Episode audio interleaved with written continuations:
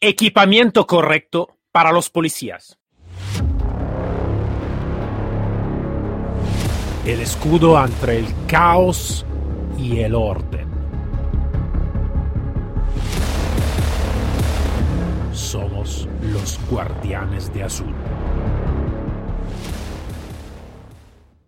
Buenos días a todos y bienvenido a este nuevo episodio de Guardianes de Azul. Como siempre, yo soy el comandante Cero y como siempre tenemos invitado súper, súper especial. Hoy tenemos con nosotros Antonio Flores, asesor táctico de la tienda Sector 112. Buenos días, Antonio, ¿qué tal? Hola, buenas tardes, Maigan, ¿qué tal? ¿Cómo va todo? Bien, bien, ¿y tú todo bien? Todo bien, trabajando mucho y a tope, luchando un poco con el COVID. Eh, esto, esto es, como se dice, esto es un problema global de todo el mundo. Pero me alegro que se sigue, se sigue trabajando bien y andando bien. Bueno, Antonio, hablamos de un tema que es un tema muy importante. Yo eh, te lo digo en general, yo lo pongo en, mi listado de prioridad. Para mí, cuando se habla de policía, está comportamiento, la persona, técnica de entrenamiento y en tercero el equipamiento. Entonces son la, ¿cómo se dice? El podio, ¿no? De la importancia de lo que es el trabajo policial. Entonces, hablando, si yo te digo equipamiento correcto, equipamiento necesario y todo. Sí. Ah, antes de todo, pero prima de, de, preguntarte esto, quiero saber un poquito más sobre de ti, ¿no? Entonces, un poquito sobre, sobre la tu persona y después tú me das la tu opinión sobre lo que es el equipamiento táctico y operativo y adecuado, claramente. Bien, correcto. Pues mira, mi nombre es Antonio Flores, como ya me has presentado. Muchas gracias, Maigan. Un gusto estar aquí contigo. Eh, mi carrera comenzó como soldado profesional en Infantería de Marina hace ya unos pocos de años y ahí fue donde conseguí adquirir un poco de, eh, vamos a decir, experiencia en cuanto al trato con el material, no solo en cuanto a marca, sino con el uso. Ahí a partir de este momento fue cuando pude ver lo que era un material apropiado y solamente un material, como decimos, bonito. Hay muchas veces que sabemos que hay algunas marcas tienen una gran publicidad, que son buenas marcas, y hay otras veces que necesitamos saber qué artículo es el concretamente adecuado para cada operador, para cada circunstancia. No cualquier tipo de bota sirve para cualquier tipo de operador y para cualquier tipo de terreno, como tú bien sabes. Entonces, esas cosas las vas aprendiendo solamente de una manera, que es con la práctica y usándola. Por supuesto, por supuesto. Y mm, yo te digo, tengo una, una opinión bastante, eh, bastante larga sobre, sobre ese tema, porque lamentablemente no es, como, no sé, como aquí en España, pero en Italia el equipamiento para los policías es, no te digo un poco, poco inadecuado, es totalmente inadecuado. Eh, mm, están mal equipamiento, mal hecho, mal elegido también, porque esto es también una falta muy grande, porque no es que no se gasta dinero, es que se gasta, creo, para mi opinión, inadecuadamente. inadecuadamente. Entonces, em, esto, esto creo que es importante. Eh, según la parte más mm, de la, de la ejemplo, podemos empezar de las armas. ¿Qué te parece? Empezamos desde ahí. Perfecto. Vale, vale, vale, perfecto. Em, veo que en todos los cuerpos, claro, están armas de elección, claramente. Uh, si tú estarías como se dice, como jefe para elegir un arma para tu, mm, para tu, para tu equipo, para tu jefatura, para tu departamento, lo que sea, ¿cuáles serían las características para ti más importantes que, que, que, tú puedes analizar en la elección? No te digo de, de, mirar una marca específica, pero en la elección de un arma corta, ejemplo. ¿Cuál sería la, la, la, la la cosa que tú irías a analizar para elegir un arma correcta. Las características te refieres, o eso quiero entender. Sí, sí, sí. Correcto, pues sería bastante sencillo. La primera y más importante de todas seguramente sería la fiabilidad. En cuanto a fiabilidad me refiero a que sea un arma que siempre vaya a estar operativa en cualquier circunstancia. Es decir, eh, sea bastante resistente a la inclemencia del tiempo, sea bastante resistente en cuanto al tipo de mantenimiento, porque no todos los policías son capaces o no tienen la formación correcta para llevar un adecuado mantenimiento de su herramienta, en este caso el arma corta. Y por supuesto que sea un arma sencilla. En este caso, eh, el mantenimiento y la sencillez tienen mucho que ver una cosa con otra, porque si nos encontramos con un arma que es de muy buena calidad, una gran precisión, etcétera, incluso un buen precio, ¿por qué no decirlo? Pero si es un arma complicada de desensamblar y el operador, o en este caso el policía, no es capaz o no tiene la formación necesaria para llegar a cabo este mantenimiento o solucionar un posible problema, no sería un arma apropiada. Entonces tiraría siempre por lo sencillo y lo eficaz. Claro, claro. yo no sé, y quiero saber la tu opinión. Creo que también que está de mirar también un poquito también el contexto, ¿no? De dónde se va a operar. Mm, Correcto. Eh, creo que también eso puede ser un punto importante. Eh, es una pregunta que te hago. ¿eh? Totalmente. No es, igual el arma que se podría, o de hecho que se usa aquí en España, que quizá el que se usa en otros países donde la seguridad está orientada de otra forma eh, un poco, vamos a decir, eh, más efectiva o más rotunda, en el que el uso de arma de fuego se hace, no vamos a decir habitual, pero sí que un poco más, más cotidiana. Bien, entonces, en España, por ejemplo, me atrevo a decir que un arma con una capacidad de 15 cartuchos es más que suficiente 15 cartuchos más dos cargadores extra sería más o menos suficiente para el cometido o el peor de los cometidos que le pueda tocar a un policía de seguridad ciudadana, a un policía local, a un guardia civil, etcétera. Sin embargo, hay otros países que por el tipo de delincuencia y por el nivel eh, técnico o táctico que tienen los delincuentes, eh, incluso el arma corta sería completamente insuficiente. Sería eh, propio acompañarla con algún tipo de subfusil o arma lisa. ¿vale?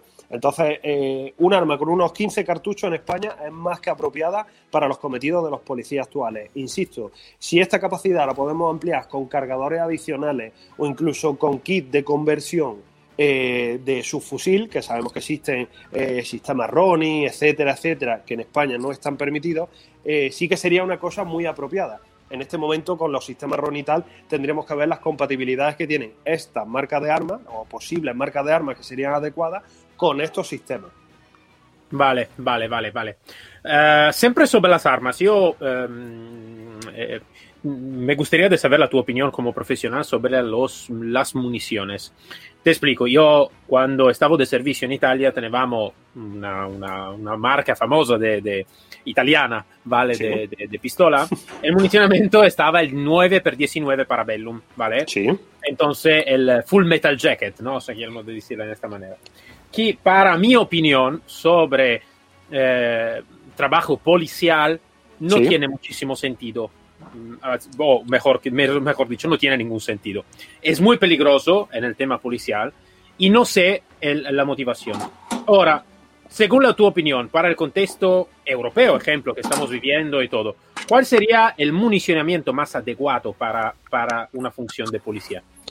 Sin duda alguna, lo que dices tiene razón, Maigan, porque eh, la típica, el típico proyectil Full Metal Jacket con una alta tasa de perforación, etcétera, no tiene sentido, además de que eh, pone en riesgo la integridad de los propios agentes y del público, del ciudadano, el, ciudadano de a pie que en un momento dado se ve envuelto en una situación violenta o en un ataque con arma de fuego y no solamente puede salir perjudicado por el ataque de los, de los malos, por llamarlo de alguna manera, sino también por los posibles rebotes eh, sobre penetración que nos ofrezcan a estos proyectiles disparados por la policía. Entonces, sería todo lo contrario. El concepto está mal expresado en España, está mal, mal enfocado. El, Full Metal Jacket, como bien decía, la, las puntas FMJ no son para nada las más apropiadas para el uso policial y mucho menos el uso táctico. Siempre buscaríamos algún tipo de proyectil de los muchos que ya tenemos en España, que están disponibles en muchas marcas fiables y de mucha calidad, eh, algún tipo de proyectil que fuera muy deformable y si pudiera ser, eh, además de muy deformable, con un alto peso, conseguiríamos un mayor poder de parada, este stopping power que, leemos muchas, muchas veces en revistas y tal, y que está muy de moda como concepto, pero luego no se aplica policialmente, erróneamente, como bien has dicho. Entonces buscaría sin duda algún tipo de munición o proyectil que fuese de poca penetración, pero con mucho peso y mucha parada. Vale, vale, vale, sí, sí, estoy. Uh, te digo, no, yo no soy uh, profesional, claro, en el, en el tu sector, pero claro, con la experiencia de trabajo de, de, de, a nivel diario por muchos años, sí que te doy totalmente razón al 100%, porque realmente cuando yo me acuerdo en el sacar la arma, eh, estaba mucho, mucho pensamiento, aparte el pensamiento legal, el pensamiento de la, la ¿cómo se dice? La, la, la, la, la utilización de la, de la fuerza y todo. Sí. También estaba el, el problema que, claro, si yo saco el arma y disparo, eh, en un contexto urbano tengo problema. Aparte los problemas legales, aparte los problemas de defensa y todo. Tengo también problema porque, claro, es un proyectil que tiene, como se dice, alto poder de perforación, me parece que se dice, ¿no? Eso. Eh, y muy poco po- poder de parada. Entonces, puede ser un problema. Bueno, eh, Antonio, vamos en un otro también, en un otro sector, porque de armas podemos hablar, creo, todo el día, eh, pero Sin, pro- sin problema, me encantaría. vamos, vamos en el otro sobre un poquito el sistema de seguridad también, que creo sea muy importante. Sí. Mm, eh, sé que aquí en España, ejemplo, eh, muchos policías, muchos departamentos, muchas jefaturas han dotado claramente la- lo- lo- lo- los operadores del chaleco antibala. Lamentablemente, en Italia, ejemplo, lastimosamente, en Italia no, no existe todo esto. Todavía hoy los policías están casi sin ropa, entonces nada chaleco, nada de todo eso. Wow. Eh, lo sé, es muy malo todo este, pero y creo que también no es solo l'Italia, creo que también estará otro país. Entonces, la mi pregunta es, yo como operador que quiero de comprar un chaleco antibala, porque en mi departamento no me lo va a dar, entonces yo quiero de cuidar de mi vida y me lo voy a comprar de mi bolsillo. Pero aparte, aparte todo el concepto político y eh, que, que, que, que estaría, necesitamos que hablar todo el día, pero eh, como operador, que yo llego en tu, en tu tienda, ¿no? Como profesional, Bien. ¿qué necesito que mirar por tener un buen chaleco antibala? Un, un, un chaleco que sea operativo, que sea correcto para el, mi trabajo. Entonces, ¿qué características necesito que mirar? Lo primero que tendríamos que tener súper claro es el tipo de servicio que tenemos. Ejemplo, eh, a nosotros nos gusta recomendar para un funcionario que esté destinado en una unidad de seguridad ciudadana, vamos a decir el policía urbano de siempre, bien, eh, por supuesto el nivel balístico NIC 3A, que sería el ampliado, no el NIC 3 básico, bien, que sería capaz de parar eh, incluso un disparo de un 44, de un Magnum 44. Sabemos que es un calibre muy potente de revólver, increíblemente potente. Bien, eh, ¿estaríamos cubiertos con, con, ese tipo de ataque? Sí, estaríamos cubiertos con un chaleco NIC 3A. Pero estadísticamente en España, y sabemos que en el resto de Europa, desde los famosos atentados de Niza, etcétera, Inglaterra, eh, el, malo, el, agresor, el agresor está usando mucho el arma blanca. Sabemos que el arma blanca es extremadamente peligrosa en corta distancia y que la tasa de letalidad es aún mayor de un arma blanca con respecto a un arma corta, más cuando eh, en el arma corta usamos este tipo de proyectiles que comentábamos antes, el FMJ. Está demostrado, como tú sabes, con muchos estudios serios, de que si a tres metros atacamos con un cuchillo y nos responden con un arma corta, el que use el cuchillo tiene más posibilidades de matar al otro. O sea, estamos hablando de una cosa muy fuerte. ¿Por qué? Porque el cuchillo es una cosa que todos tenemos en casa. No hace falta ir a una tienda especializada y comprarla. Cualquier tipo de arma blanca, incluso improvisada, es más letal. Sabiendo estos datos, también nos gusta recomendar los chalecos que sean con el nivel eh, KR2 SP2. Este es el Knife Resistant, Spike Resistant. ¿Ok? Entonces, eh, este tipo de chalecos los podemos disponer en varias marcas y es lo recomendable. Sin embargo, ¿Existe la seguridad total con este chaleco? No existe la seguridad total, dado que estos chalecos, igual que todo, tienen una tolerancia, tienen una resistencia. Es decir, estos chalecos con este nivel llegarían a pararnos una puñalada de hasta 36 julios. 36 julios, para muchos que no lo saben, eh, sería una puñalada descendente con las dos manos. Es un caso un poco extremo, porque lo normal, por lo menos en España, no es que se le llegue a derribar a un policía, llegamos a la posición de montada que se llama, usamos un arma blanca y podamos apuñalar. O sea, eh, sería el peor de los casos y gracias a Dios todavía no ha pasado, que se sepa. Entonces, este tipo de chalecos nos cubrirían esto con un trauma cero. Trauma cero se denomina al daño que hace, al daño que percibe el policía, si va a tener herida o no. Si decimos cero, literalmente es cero. No va a tener ningún tipo de herida ni ningún tipo de secuela, salvo la presión o la fuerza del impacto del arma blanca. En este caso, mínimo, estaríamos hablando de un nivel NIC 3A con un nivel KR2 SP2. A partir de ahí podríamos mirar distintos tipos de chalecos. Vamos a decir que este es un chaleco de gama alta genérico, pero podríamos mirar otro tipo de chalecos u otro tipo de materiales más enfocados a servicios como entrada y registro o servicios de paisano. Sabemos que los grosores de los chalecos, del material con el que están confeccionados, puede variar mucho dependiendo la calidad, dependiendo la marca o dependiendo del uso para el que estén destinados, como este que nos comentaba. Los chalecos de paisano normalmente no suelen tener tanta protección porque en ellos lo que prima es que sea un chaleco fino, muy elástico y que sea un chaleco fácilmente ocultable, por eso por lo que se usa de paisano. Sin embargo, en los chalecos de intervención se suele llegar incluso al nivel 4, nivel balístico 4. Esto pararía a munición metálica de arma larga, sobre todo munición de guerra, como podría ser el 5.56 NATO, el 7.62, el 7.62 ruso, el famoso 7.62 por 39 del AK-47, 74, etcétera. Entonces estos chalecos se hacen más voluminosos, más pesados y un poco más incómodos. Sin embargo, nos ofrecen más protección. Entonces, sabiendo estos datos, eh, tendríamos que tener muy claro qué situaciones son las que podemos tener en nuestro servicio, el tipo de servicio que prestamos para poder elegir un chaleco apropiado.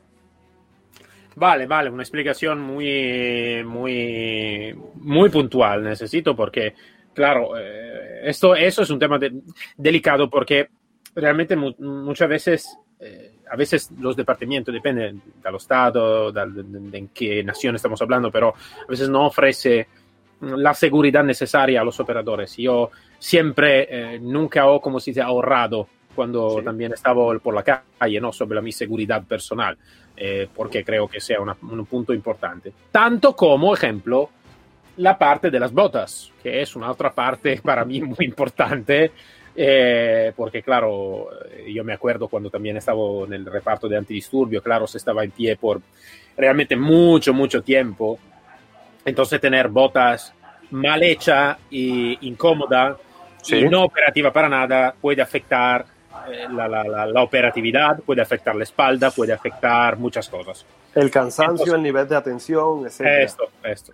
Entonces, siempre con la, con la misma eh, explicación que tú me has hecho sobre los chalecos, eh, ¿cuáles serían para ti las características buenas también para encontrar las botas adecuadas? Aparte el estética, ¿vale? Pero claro, las botas que realmente puede ser efectiva y lo que vamos a hacer. Bien, eh, sabiendo lo que nos ofrece la mayoría de marcas de botas, tenemos que aclarar una cosa. Eh, la inmensa mayoría de las marcas de botas, ya sea bota táctica o bota sport, podemos llamar por no decir bota de montaña, que también hay marcas que hacen botas de montaña que en algunas, cosas, en algunas situaciones pueden ser buenas para el policía, ojo. Eh, todas las marcas básicamente se encargan de sacar una bota para cada estación. ¿Por qué? Porque hace la bota específicamente para que nos brinde el máximo rendimiento en cada estación del año. Ninguna marca ha sido capaz, ni creo que la hagan, ha sido capaz de sacar una bota que sirva para todo el año y que todo el año nos esté dando un uso perfecto, sencillamente negativo. Es por esto que no podemos disponer o no podemos tener la idea errónea, porque es un error catastrófico, pensar que nos vamos a gastar, eh, ejemplo, 200 euros en una bota, primera marca, eh, americana, alemana, italiana, etcétera, y por gastarnos 200 euros en una bota, esa bota es perfecta, ideal para todo. Eso es un error. ¿De acuerdo? Tendremos que mirar el tipo de bota que necesitamos para nuestro servicio en concreto, lo que comentábamos antes, depende del distrito que tengamos, depende del tipo de delincuencia que combatamos, etcétera, o, del tipo, depende del tipo de terreno. No será igual un policía eh, que esté en una capital que un policía que trabaje en el medio rural, que en ese caso pues sí que tenga que pisar eh, terreno arenoso, etcétera, cualquier cosa. No puede ser la misma bota igual de idónea. Y por supuesto lo que decíamos antes, eh, la estación del año. Una bota que va eh, perfecta en invierno no va a ir bien en verano. Aquí estamos en Málaga, como sabes, zona de costa, una temperatura bastante suave, bastante estable, una humedad relativa del 80% aprox y las precipitaciones son leves. Aquí cuando llueve, llueven pocos días al año, pero cuando llueve, llueve mucho. Eh, significa con esto eh, una bota Gore-Tex, por citar una marca conocida, una bota con Gore-Tex nos puede funcionar perfectamente eh, otoño-invierno, perfectamente. No tenemos mucho problema de que nos sude el pie, de que el pie transpire, de que tengamos incomodidad, pero sin embargo, en verano, que aquí tenemos muchísimos días de sol al año, es una bota que seguramente, y teniendo en cuenta que tiene que ser de color negro por culpa de la uniformidad, una bota de este tipo no sea la más idónea para el verano. También otra, otra cosa a tener en cuenta, que no se suele tener en cuenta, pero sí que hay que tenerlo en cuenta, eh, el sexo del operador. Los hombres normalmente suelen tener los pies más calientes que las mujeres. A mí me ha pasado algún caso de que alguna compañera ha venido en el mes de mayo y me ha dicho, Antonio, yo tengo los pies fríos siempre. Entonces, una bota que para ti o para mí puede resultar excesivamente cálida, para esta compañera puede resultarle ideal. Entonces, son detalles a tener en cuenta. Eso en cuanto a hablar, hablando del material con que esté confeccionada, la estación para la que la vayamos a usar, etcétera. Pero sí es cierto una cosa, las características que tiene que tener la bota es que se puedan usar durante largos periodos de tiempo, que sea muy elástica, sin llegar a ser una zapatilla de deporte, que no una zapatilla de deporte es idónea para un servicio, teniendo en cuenta que nos podemos llevar golpes, podemos llevarnos pisotones. La bota tiene que ofrecernos una protección mínima, a pesar de que sea muy flexible. Esto hablando para servicio de uniforme. A lo mejor en un servicio de paisano sí que nos interesa una bota que sea lo más parecida a una zapatilla de deporte posible para que no sea muy evidente, muy obvia para, la persona o para el malo, por decirlo así. Entonces una bota, eh, lo más importante, la base de todo esto que te estoy contando es que tiene que ser la bota cómoda para ti o la bota cómoda para mí. No por esto, la misma bota que a mí me va bien te tiene que ir bien a ti. Siempre recomendamos que las botas hay que probarlas. Eh, hacer eh, algo, algo de caso omiso a la publicidad y probar botas, tener conocimiento eh, real sobre, probé esta bota y me pareció dura, probé aquella otra y me pareció demasiado blanda, probé aquella y me parecía demasiado cálida. Eso es lo más importante, probar la bota y tenerlo claro. Y por supuesto, siempre insistimos con esto, dejaros asesorar por profesionales. Una persona que no se ha puesto botas en su vida y una bota que no ha pasado con la misma bota puesta 15 días, y puedo decirlo con la boca llena, 15 días con la misma bota, no puede hablar de botas, no tiene derecho a opinar de botas, por lo menos eh, en mi humilde opinión. Eh, mira, eh, como se dice, Antonio, ya tú estás rompiendo una puerta que ya es abierta desde tiempo conmigo, porque realmente es lo que pienso siempre. Nadie puede hablar si no ha tenido la experiencia o no es un profesional en ese sector, ¿no? entonces, estoy totalmente de acuerdo contigo. Y em, Ahora quiero eh, saber una cosita más, ¿no? Porque claro, de equipamiento realmente podemos hablar días y días enteros. Em, mm, sobre el tema de lo que estábamos hablando el día pasado, porque claro, nosotros tenemos la suerte de poder encontrarnos también de persona, cosa que a veces no se puede hacer. Nosotros siempre, Siempre eh, un placer tenerte por aquí, ya lo sabes. igualmente, igualmente, estar por allá, ¿vale? Y eh, habíamos hablado, porque estaba escuchando, ¿no? El tema de la cámara, ¿vale? Da poner, eh, da poner sobre la uniformidad, ¿vale? Para grabar lo que ocurre, ¿vale? Y me ha, me ha, yo esta la, la tenevo, la tenevo, no, y no la tenevo en, mi trabajo porque no existía tampoco, pero sí que me acuerdo cuando trabajaba en Estados Unidos, con la policía de Estados Unidos, sí que la tenían. Y creo que es una muy buena herramienta. Eh, ahora, claro, depende a nivel legal y todo, entonces no quiero entrar a nivel legal. Si esto tiene, si tiene sentido no tiene sentido, esto es una otra parte. Lo que más me interesa es saber eh, si tú me puedes, puedes explicar, como todos los oyentes, las características de lo que me enseñaste el otro día, sin hablar de la marca, ¿vale? Pero hablar de las características que me ha parecido muy interesante, esta característica que tú me estabas hablando, que es una característica que creo sea importante también de mirar si alguien quiere de comprarse una herramienta como esta, porque realmente yo lo estaba escuchando, haciendo como si es el paralelo con la vida operativa, y digo, vale, esta puede ser. Bien, me imagino que te refieres al buffer plane, que era el nombre técnico de cómo se llama esta característica. Bien, eh, voy a intentar describirlo de nuevo eh, de una forma que sea muy facilita. Imaginamos una línea temporal, ¿vale? La típica línea del reproductor de nuestra aplicación de móvil en el que nosotros pulsamos y esa línea va corriendo, el cursor, el cursor va corriendo por esa línea, digamos que eso sería lo que esta cámara hace, ¿vale? O la característica que este tipo de cámaras tiene.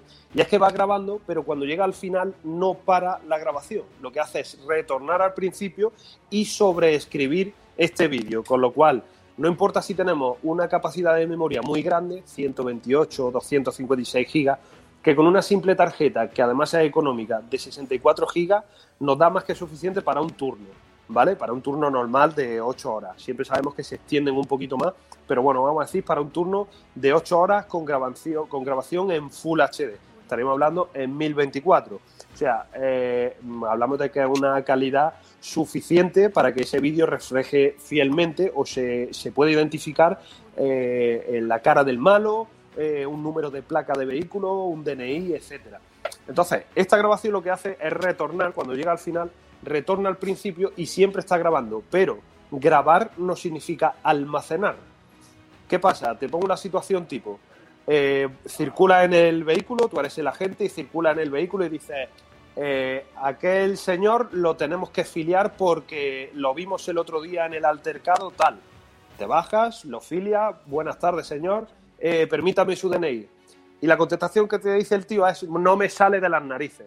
Y ahí tienes una situación agresiva, verbal, ¿vale? Que tú no has, no has recordado darle al botón de la cámara, ¿vale? Pero en el momento que tú pulsas este botón, preprogramadamente la cámara empieza a almacenar esta información con un tiempo determinado que tú has preprogramado, uno, dos, tres minutos.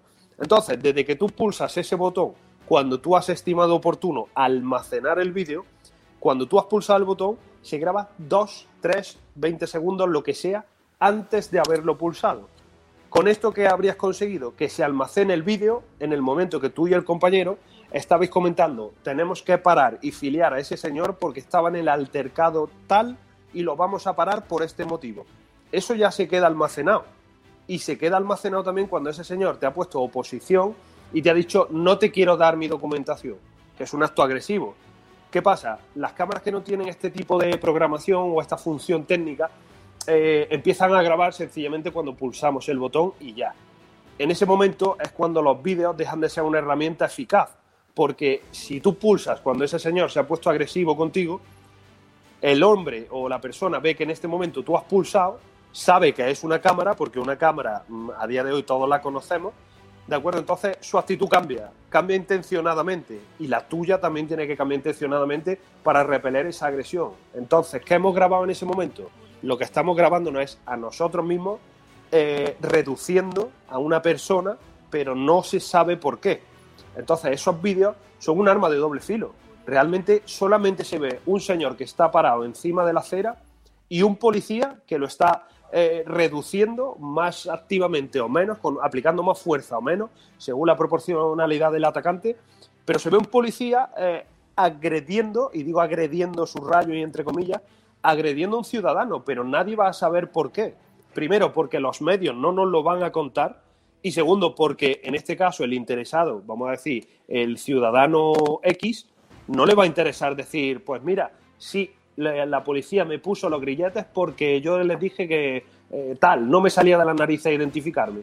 Siempre lo mismo, siempre la misma historia. Todos los que trabajáis en la calle lo sabéis, que un vídeo puede ser un arma súper eficaz de defensa legal para fuerza y cuerpo de seguridad o puede ser un arma eh, súper perjudicial en manos de, este, de, este perfil de, agresor, de la persona que te, que te grababa con el móvil justo cuando estabas poniendo los grilletes y parece que el policía es el que se baja del coche con intención de agredir a una persona que sencillamente pasea. O sea, eh, el concepto es, eh, podemos romperlo, tenemos que romperlo a base del uso de cámaras. Como tú decías, no vamos a meternos en el tema legal, porque ya hay personas encargadas de estos temas y son los que realmente pueden explicarnos con muchísimo más detalle si está permitido o no y hasta qué punto.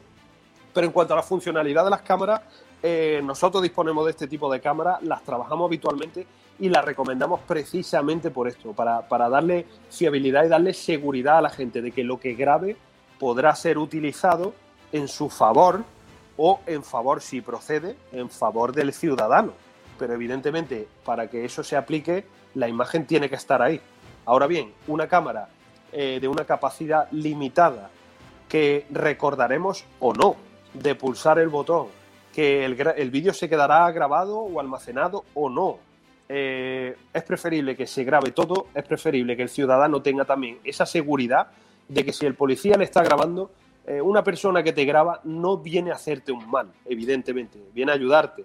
Luego entonces, si ese policía viene con una cámara, yo me siento seguro tanto con cámara como sin ella, pero yo me siento seguro porque si ese policía va a grabar esas imágenes y esas imágenes solamente estarán a disposición eh, judicial, de su jefatura, de su inmediato superior, etcétera, yo me siento seguro de que la actuación va a ser impecable y de que ese policía no va a cometer ningún tipo de error, vamos a decirlo así, no va a cometer ningún tipo de error y que todo se va a llevar en orden, porque la gente eh, necesita tener ese tipo de seguridad y por supuesto el policía necesita esa seguridad. Dado que se ha perdido un poco la figura autoritaria del policía, la cámara podría ser un gran apoyo y pensamos que debería ser casi obligatoria. Insisto, dejando un tema al margen legal, eh, que eso ya hay especialistas para ello.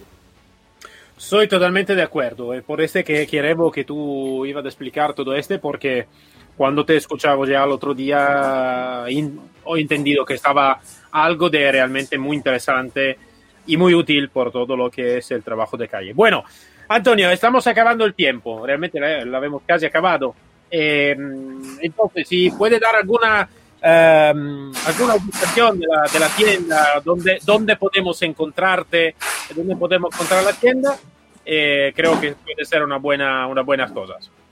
Bueno, ahora mismo nos estamos extendiendo un poquito. Intentamos acercarnos lo máximo posible a los clientes y dejándoles eh, el máximo de facilidad para que puedan realizar sus pedidos o consultas. Muy importante las consultas también. Nos podéis encontrar a través de Instagram. Eh, sería arroba armería sector 112, 112 con número, o en nuestra página web www.sector112.com. También podéis encontrarnos en Facebook con el mismo nick ¿De acuerdo? Y por supuesto, en nuestros números de teléfono que los tenéis en la página web o a través de los correos electrónicos, estaremos encantados de intentar daros el máximo de información y ayuda si la necesitáis. Muy bien, muy bien, sí, sí, me parece muy bien. Y aquí tiene la suerte, como lo tengo yo, de encontrarme también eh, en físico, entonces de persona, en Málaga. Entonces, esta también es una buena, una buena cosa. Perfecto. Antonio. Por supuesto, siempre podéis acudir a nuestra tienda en la calle Fiscal Luis Portero García y estaremos encantados de que nos visitéis, igual que te echaremos de menos hasta tu próxima visita, Maigan.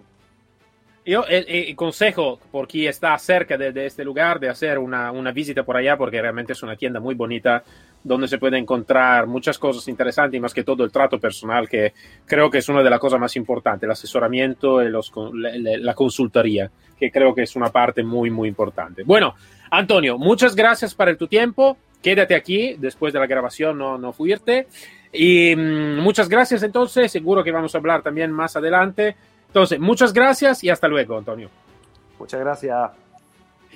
Para todos, nos encontramos el próximo episodio de Guardianes de Azul, como siempre aquí para servir y proteger. Un saludo fuerte desde el comandante Cero. Síguenos sobre el canal Telegram Guardianes de Azul.